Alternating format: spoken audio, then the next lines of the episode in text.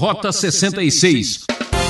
Há um grupo de pessoas que enfatiza o tempo todo o seguinte: olha, se você fizer qualquer coisa de errado, e se você falhar na sua caminhada, Deus desiste de você e nada feito, você está fora.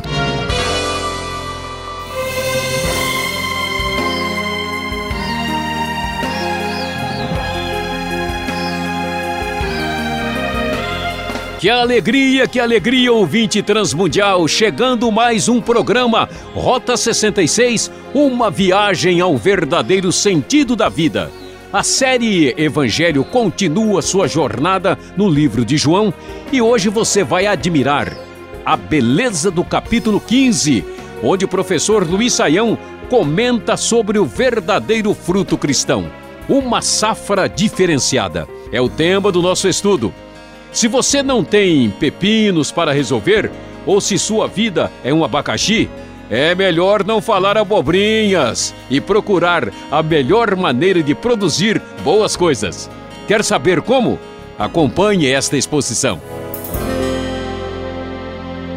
Pois é, prezado ouvinte, você tem acompanhado Jesus aqui já perto do momento da sua morte e ressurreição, está orientando os discípulos quase no momento da sua partida. Você acompanhou a situação no cenáculo aí nos capítulos anteriores. E agora nós vamos prosseguir. Jesus já está aí a caminho do seu momento de sofrimento maior e ele começa a dizer aos discípulos o seguinte: Eu sou a videira verdadeira e meu pai é o agricultor.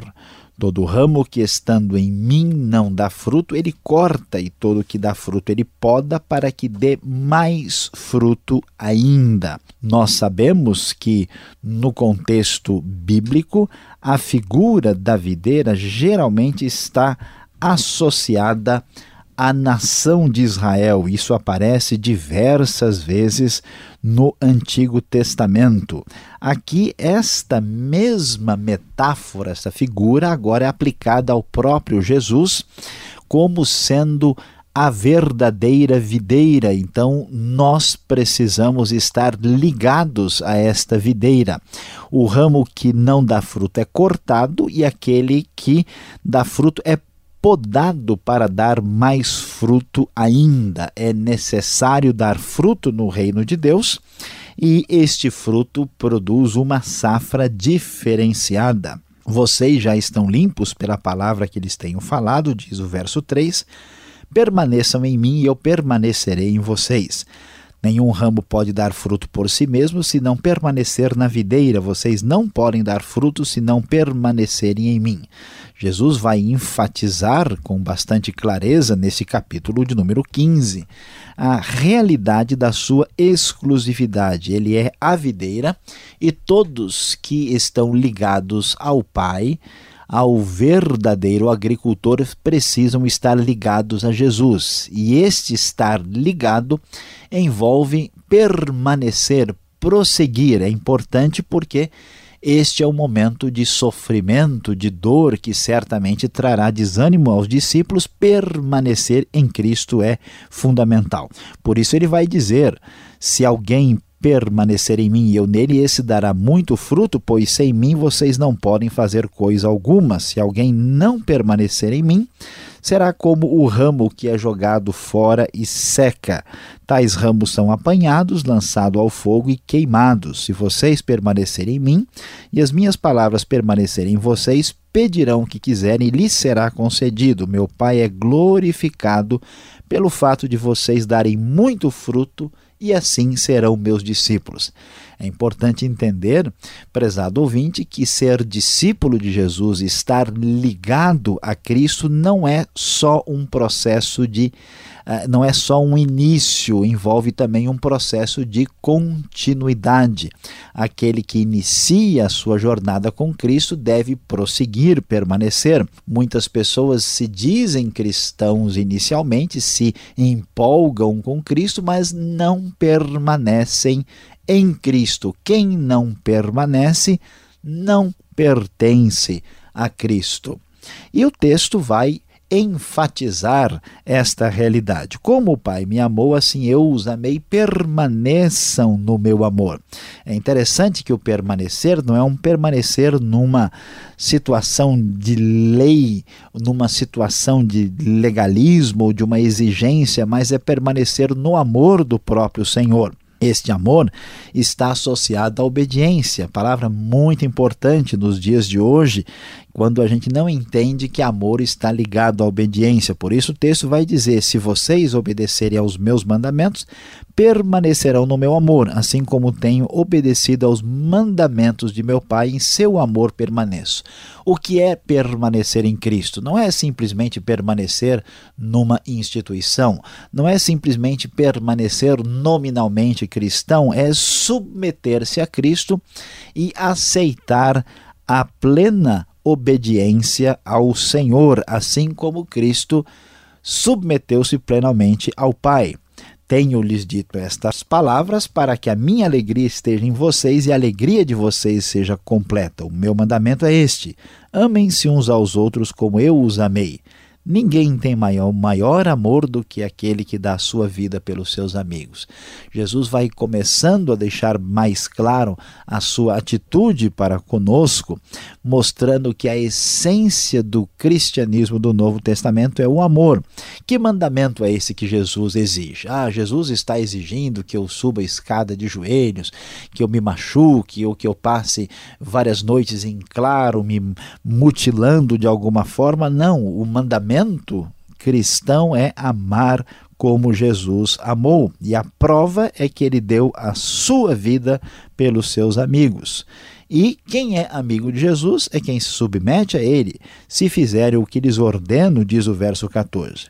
E esta relação de proximidade, de identificação, essa relação de absoluta situação eh, de comunhão plena com Cristo nos dá uma condição diferenciada já não os chamo servos, porque o servo não sabe o que o seu senhor faz. Em vez disso, eu os tenho chamado amigos, porque tudo que ouvi de meu pai eu lhes tornei conhecido. Interessante, prezado ouvinte, que sempre que a humanidade concebeu a divindade, a concebeu de maneira muito complicada. Ou Deus era muito distante, um Deus absolutamente longínquo, um Deus que mais punia e massacrava os seres humanos, ou então um Deus que se confundia tanto com suas criaturas que perdia a sua divindade. Jesus mantém extraordinariamente sua posição de Senhor, sua posição de enviado de Deus, mas ele está tão próximo de você que pode chamá-lo de amigo e você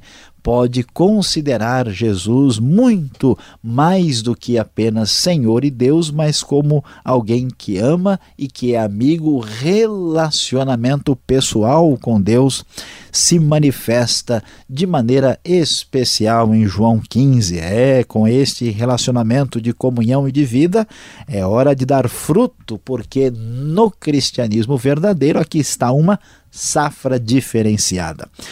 E o texto prossegue: Vocês não me escolheram, mas eu os escolhi para ir e darem fruto, fruto que permaneça, a fim de que o Pai lhes conceda o que pedirem em meu nome. Este é o meu mandamento: amem-se uns aos outros. Jesus enfatiza novamente o seu mandamento e diz que esta ação de Deus em nossa vida para receber esse amor de Deus é obra preparada preponderante do próprio Deus. Ele nos escolheu o mistério da ação soberana de Deus, que não tira a nossa liberdade, que nos traz para debaixo deste amor de um relacionamento verdadeiro e profundo com o próprio Deus.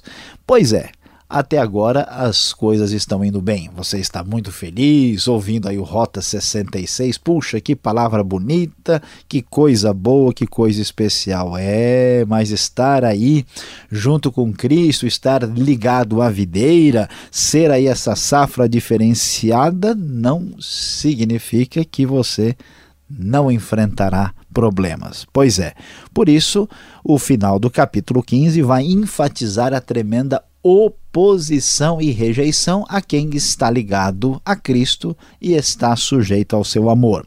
Veja o que a Bíblia nos diz: se o mundo os odeia, tenham em mente que antes me odiou.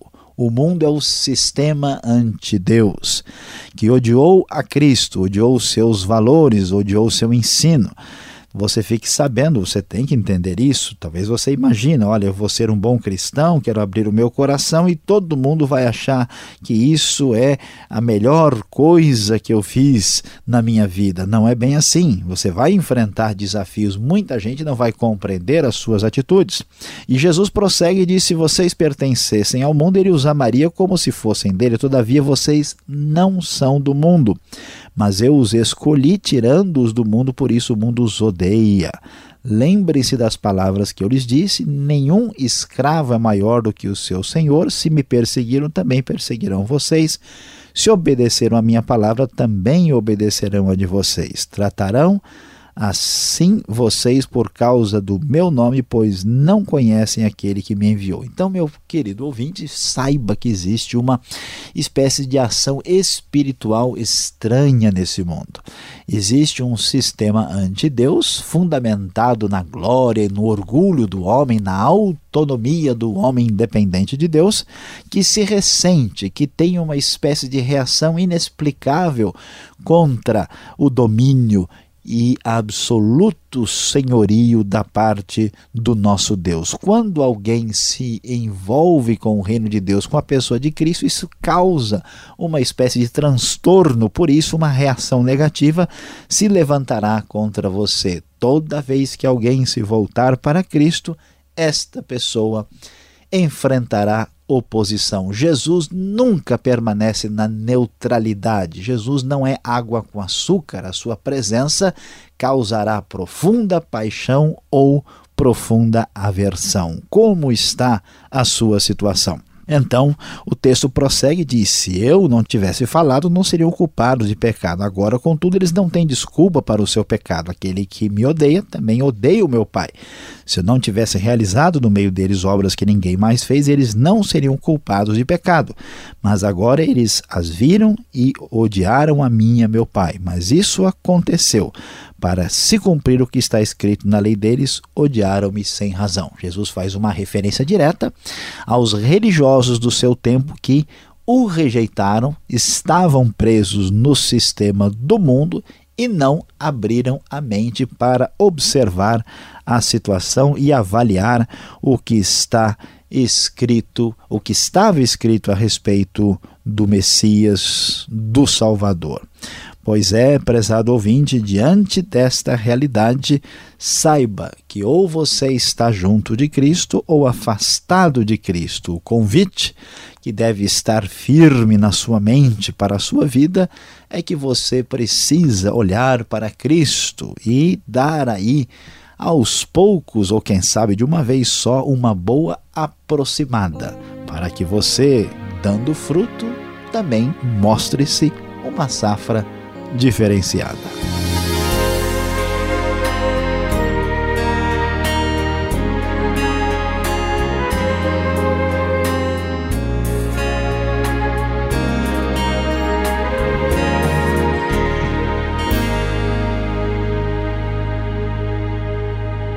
Um rápido intervalo. Este é o programa Rota 66, o caminho para entender o ensino teológico dos 66 livros da Bíblia. Esta é a série Evangelho, livro de João, capítulo 15.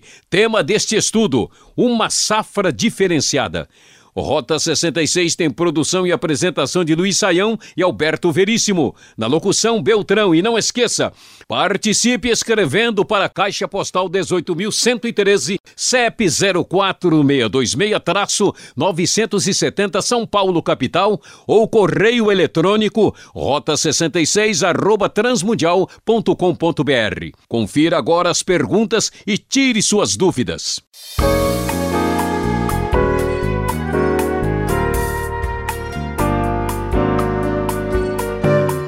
Chegamos agora com as perguntas. Você está acompanhando João capítulo 15. Professor Luiz Saião, ao meu lado aqui, pronto, ansioso para tirar as suas dúvidas.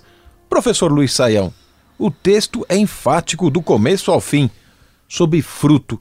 O que significa dar fruto Que fruto é esse que aparece no capítulo 15? Essa questão é muito interessante, pastor Alberto, até porque é bem discutida entre os diversos grupos cristãos. É, a exigência é clara, né? Vamos lembrar aqui que é, Jesus deixa bem claro né, que ele é a videira e o pai é o, o agricultor, né, o viticultor, se quisermos ser mais específicos aqui. E Jesus eh, se apresentando dessa maneira, aqui há um contraste com a realidade de Israel no Antigo Testamento, porque, é, como nós dissemos, é Israel é que estava associado a essa questão de dar fruto. Mas, afinal de contas, é, o Israel é, aparece como essa videira, mas é, existe aquela crítica implícita que Israel não estava dando o fruto que se esperava que a nação desse. Portanto, Jesus aparece como essa,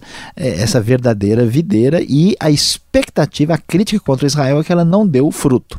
Muitas vezes a pessoa fala, pensa sobre fruto, achando que fruto significa uh, necessariamente uma relação direta com os frutos do Espírito de Gálatas, ou então, talvez mais popularmente, a pessoa imagina que fruto significa ter muitos convertidos, levar diversas pessoas a, a receber o Evangelho. Na verdade, pastor Alberto, a palavra aqui tem um perfil mais genérico. Dar frutos significa apresentar o resultado ou os resultados compatíveis com a fé que nós temos. Então, se recebemos a Cristo de fato, o que é decorrente do ponto de vista ético, do ponto de vista espiritual, deve se manifestar na nossa vida. Não é possível que alguém seja cristão de verdade sem nenhum nível de transformação na sua vida. A transformação espiritual, ética, a transformação de vida deve se manifestar na vida da pessoa. Não quer dizer que ela não tenha problemas, que ela não tenha lutas, que ela não tenha erros e dificuldades, mas certamente ela vai mostrar uma compatibilidade com a nova vida que ela tem em Cristo. Agora, o texto enfatiza que é necessário permanecer em em Cristo. Agora, professor, se a pessoa crer e depois ela desistir, como é que fica? Pois é, pastor Alberto, essa é uma famosa discussão na história da igreja. Sabe que há um grupo de pessoas que enfatiza o tempo todo o seguinte: olha, se você fizer qualquer coisa de errado, e se você falhar na sua caminhada, Deus desiste de você e nada feito, você está fora. E tem gente que diz ao contrário: olha, você está tão seguro e tranquilo que não importa o que você faça, você vai estar lá. Olha, o que acontece é o seguinte: é verdade que a pessoa que é de fato, que dá fruto de verdade, a pessoa que é, é ramo ligado à videira, que é podado, é a pessoa que é que é de fato cristão, essa pessoa está segura em Deus. Por que, é tão importante essa segurança?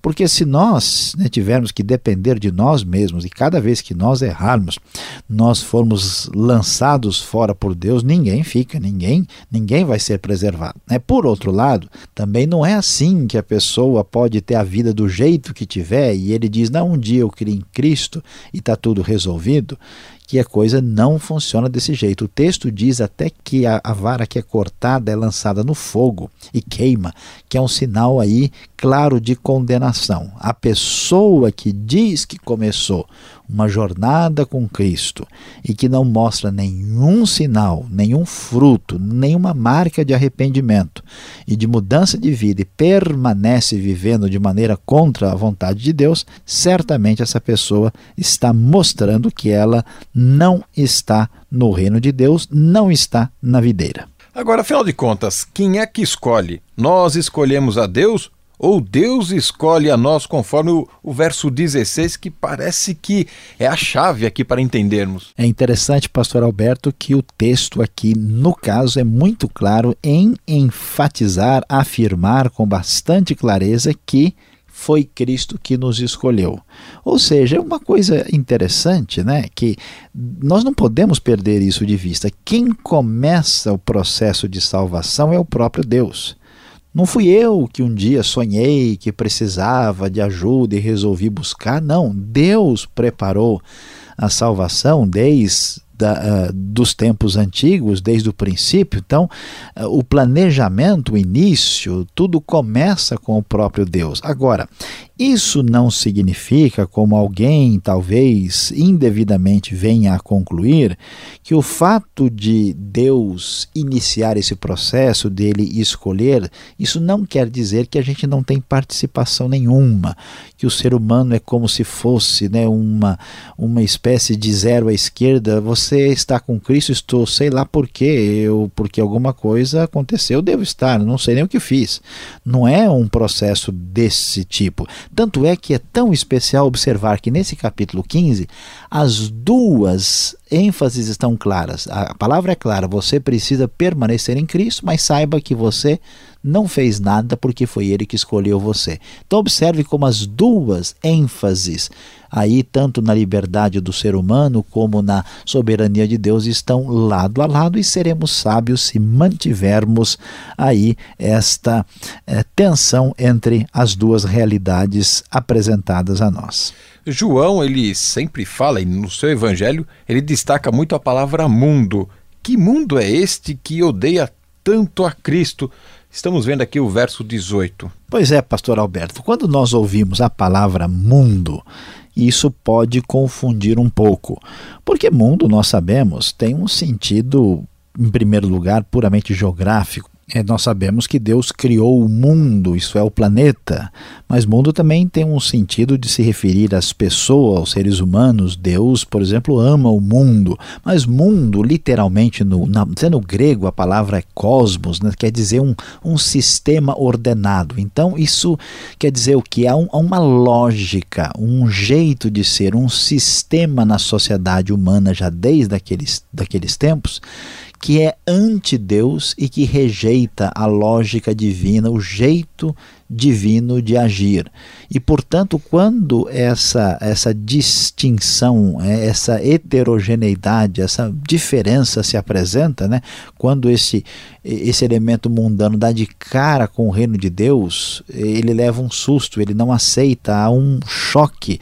Por isso, esse sistema inspirado em Satanás tem uma rejeição profunda pelas coisas de Deus, pela palavra de Cristo, e então nós temos uma espécie de batalha de luta muito grande. Todo cristão verdadeiro necessariamente vai enfrentar esse tipo de oposição na sua vida cristã. Obrigado, Sayão, pelas respostas. E você que está nos acompanhando, está curioso, querendo saber então da conclusão desse estudo? Chegue mais perto.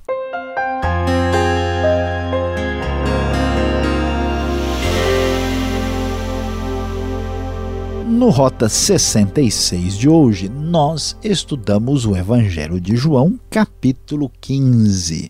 O nosso tema foi uma safra diferenciada. É, você aí que conhece a Cristo deve saber que está na hora de dar fruto. Sim, Jesus enfatiza que devemos permanecer nele, no amor, na sua palavra e frutificar para o reino certamente vamos enfrentar problemas, enfrentar dificuldades, oposição e talvez aí há muito desânimo, dificuldade e certamente até uma consternação. Pois é, prezado ouvinte, lembre-se que diante de tantas lutas e muita adversidade, conforme Jesus, é preciso permanência e continuidade.